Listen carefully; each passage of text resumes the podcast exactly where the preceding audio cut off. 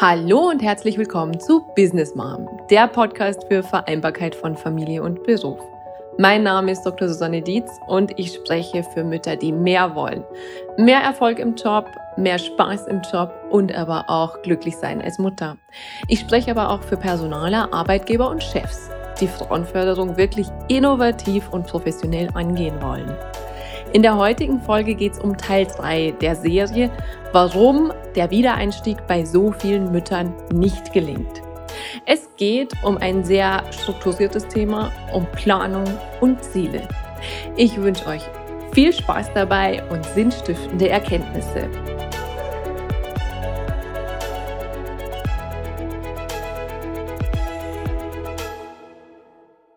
Teil 3 der Serie warum der Wiedereinstieg bei so vielen Müttern eben nicht funktioniert. Und ich habe in den ersten beiden Folgen schon darüber gesprochen, dass es viel darum geht, dass man auf sich selber schauen soll, also eben erstmal bei sich anfangen soll, als Mutter, aber auch als Arbeitgeber. Also was kann ich persönlich tun?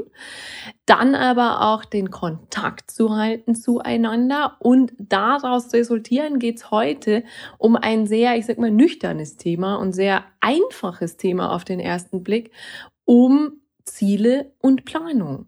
Was ich erlebe bei ganz, ganz vielen Müttern, wenn der Wiedereinstieg eben nicht reibungslos gelingt, beziehungsweise vielleicht auch so gar nicht funktioniert, woran es hakt, ist oftmals, dass ein konkreter Plan fehlt.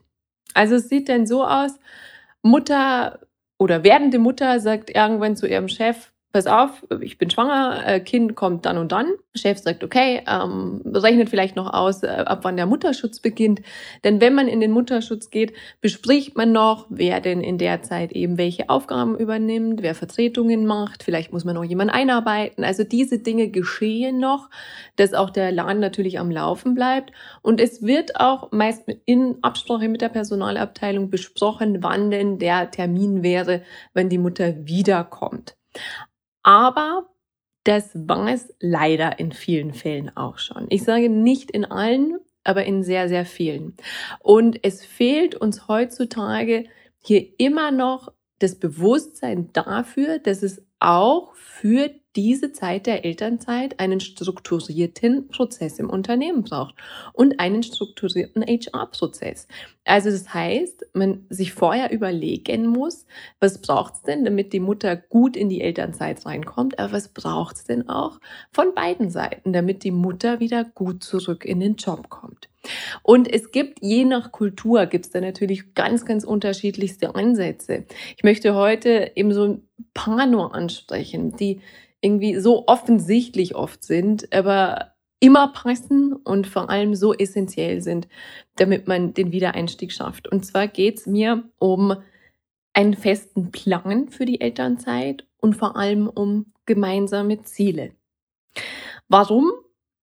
Weil, da hatte ich das letzte Mal schon drüber gesprochen, weil sowohl die Mutter die Gefahr läuft, ihren Job zu vergessen, als auch der Arbeitgeber gefangen läuft, die Mutter zu vergessen. Das heißt, ich spreche dann immer von Kontaktplänen oder eben Showfixes, die man äh, vereinbart, aber ein Plan für die Elternzeit, dass man eben nicht so verbleibt, hey, wenn das Baby da ist, komm doch mal vorbei und dann trinkt man Kaffee zusammen, weil das ist so ähnlich wie Morgen gibt's Freibier. Das gibt's hier in Bayern oftmals in den Biergärten ein Schild, da steht dann morgen gibt's Freibier.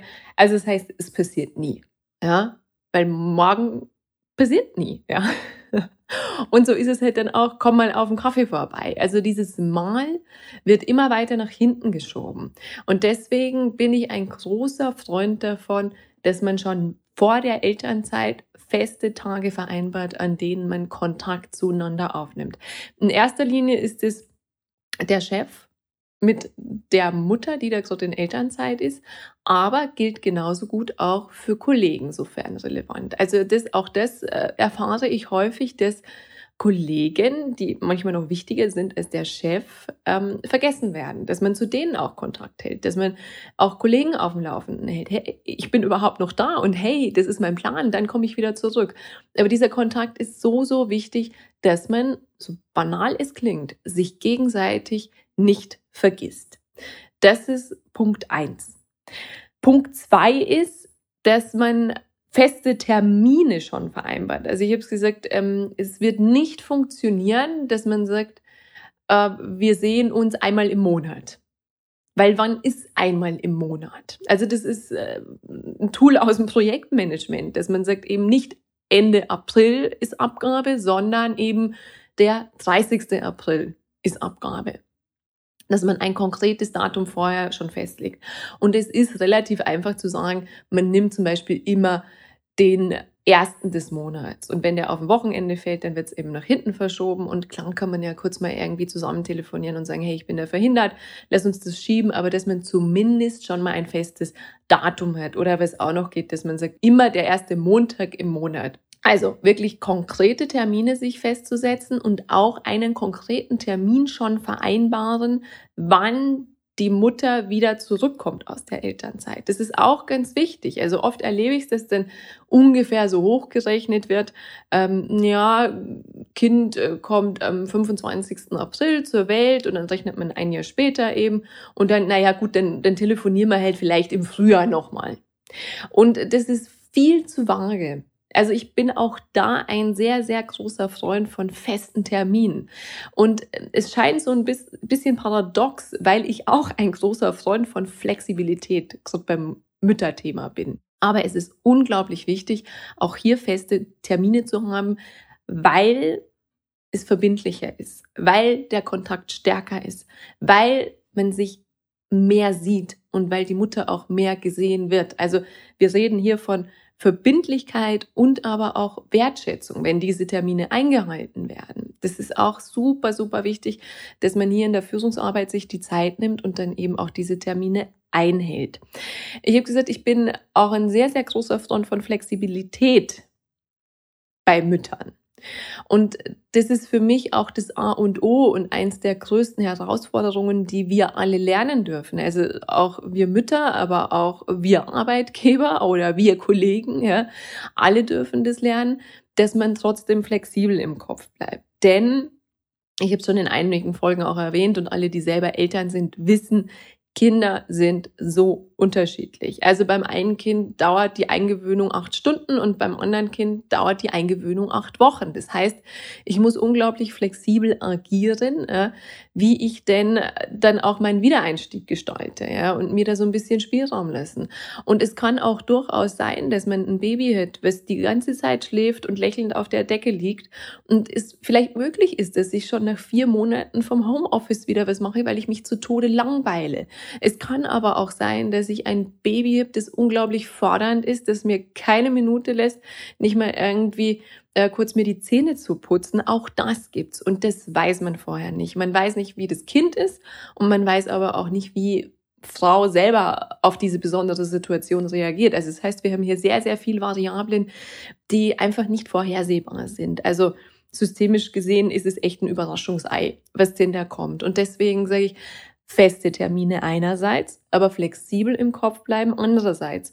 Und dafür sind eben auch diese festen Kontakttermine so wichtig, was ich auch schon in Folge zwei besprochen habe, also im Teil zwei dieser Serie, dass man eben auch bei diesen Showfixes immer wieder bespricht, wie geht's denn der Mutter oder wie geht's auch dem Team dort, ja, wie stehen die so da? Und dann kann ich natürlich dementsprechend auch Termine anpassen, wenn eben die Mutter sagt, hey, ich habe momentan total viel Leerlauf, ich würde gern was übernehmen, weil ich sonst wahnsinnig daheim werde, weil ich nichts zu tun habe, dann kann man ja das auch super mit einbinden.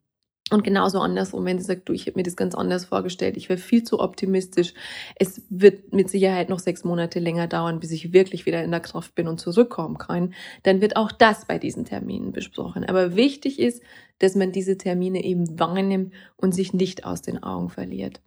Und der nächste Punkt, der an der Stelle noch wichtig ist, und auch der wird oft vergessen, dass man auch mit der Mutter schon klare Ziele vereinbart. Also nicht nur die Termine, sondern wirklich inhaltliche Ziele auch. Und dass man schon einen Plan aufstellt. Ob der dann wieder geändert äh, wird, ist eine andere Sache, ja. Aber in welcher Form sie zurückkommt, aus jetziger Sicht, ja. Ähm, wie viele Stunden sie sich generell vorstellen könnte, welche Themen sie denn schon übernimmt und auch ähm, wo die Führungskraft, die Mutter in mittelfristig und langfristig in drei, vier, fünf Jahren sieht. Das ist super wichtig, weil es auch für die Arbeitgeber wichtig ist zu sehen, sie haben hier eine Fachkraft, eine weibliche Fachkraft, die jetzt vielleicht ein, zwei, vielleicht sogar drei Jahre nicht im Unternehmen ist, aber danach wieder super einsetzbar ist. Und jeder weiß, Mütter sind so unglaublich dankbar, wenn sie wieder arbeiten dürfen in der Regel und sind auch super effizient und die Qualität leidet wirklich in den seltensten Fällen darunter. Das ist meine Erfahrung. Also es gibt immer Ausnahmen, aber meine Erfahrung ist, Frauen, die einmal durch dieses Mutterwerden gegangen sind, sind einfach so viel leistungsfähiger, so viel effizienter und so viel effektiver. Und es wäre doch schade, wenn die Arbeitgeber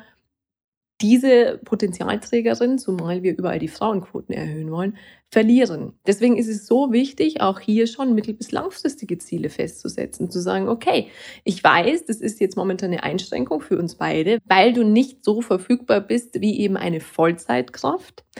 Aber wir sind uns dessen bewusst und wir investieren weiter in dich. Und wir wissen auch, dass diese Zeit des Mutterwerdens und Mutterseins eine ganz, ganz große Investition in deine Persönlichkeitsentwicklung ist. Und auch das vergessen viele immer, sowohl die Mütter als auch die Arbeitgeber, dass diese Mutter hier nicht nur irgendwie lachend auf der Picknickdecke mit ihrem Baby liegt für ein Jahr lang, sondern dass diese Frau sich wirklich entwickelt.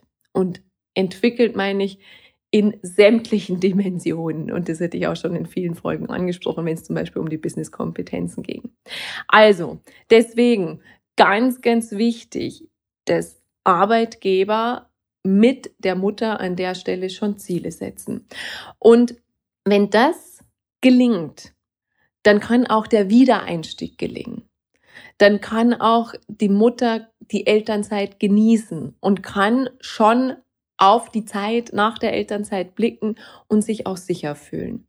Und das ist das, was ich vielen Müttern und auch vielen Arbeitgebern wünschen würde, ähm, ich hätte natürlich noch unglaublich viel mehr Ideen, je nach Kultur und je nach Branche und je nach Unternehmensgröße, was man machen kann, sei es über Mentoring oder Netzwerkbildung, aber dazu in den nächsten Folgen oder sprecht mich direkt an. Ich freue mich über eure E-Mail an s.dietz.susannedietz.de. Ich freue mich aufs nächste Mal. Macht's gut. Von Herzen danke, dass du wieder mit dabei warst. Wenn du mehr zu Business Mom erfahren willst, dann besuch mich doch einfach auf Facebook, Instagram, LinkedIn oder Xing oder geh direkt zu meiner Business Mom Website unter www.businessmom.de. Dran denken, Sinn im Business schreibt man bei mir immer mit zwei N. Dort findest du alles zu meinem Podcast, zu mir und meiner Person meinen Beratungen, Seminaren, Coachings, Büchern und auch Vorträgen. Ich freue mich auf dich.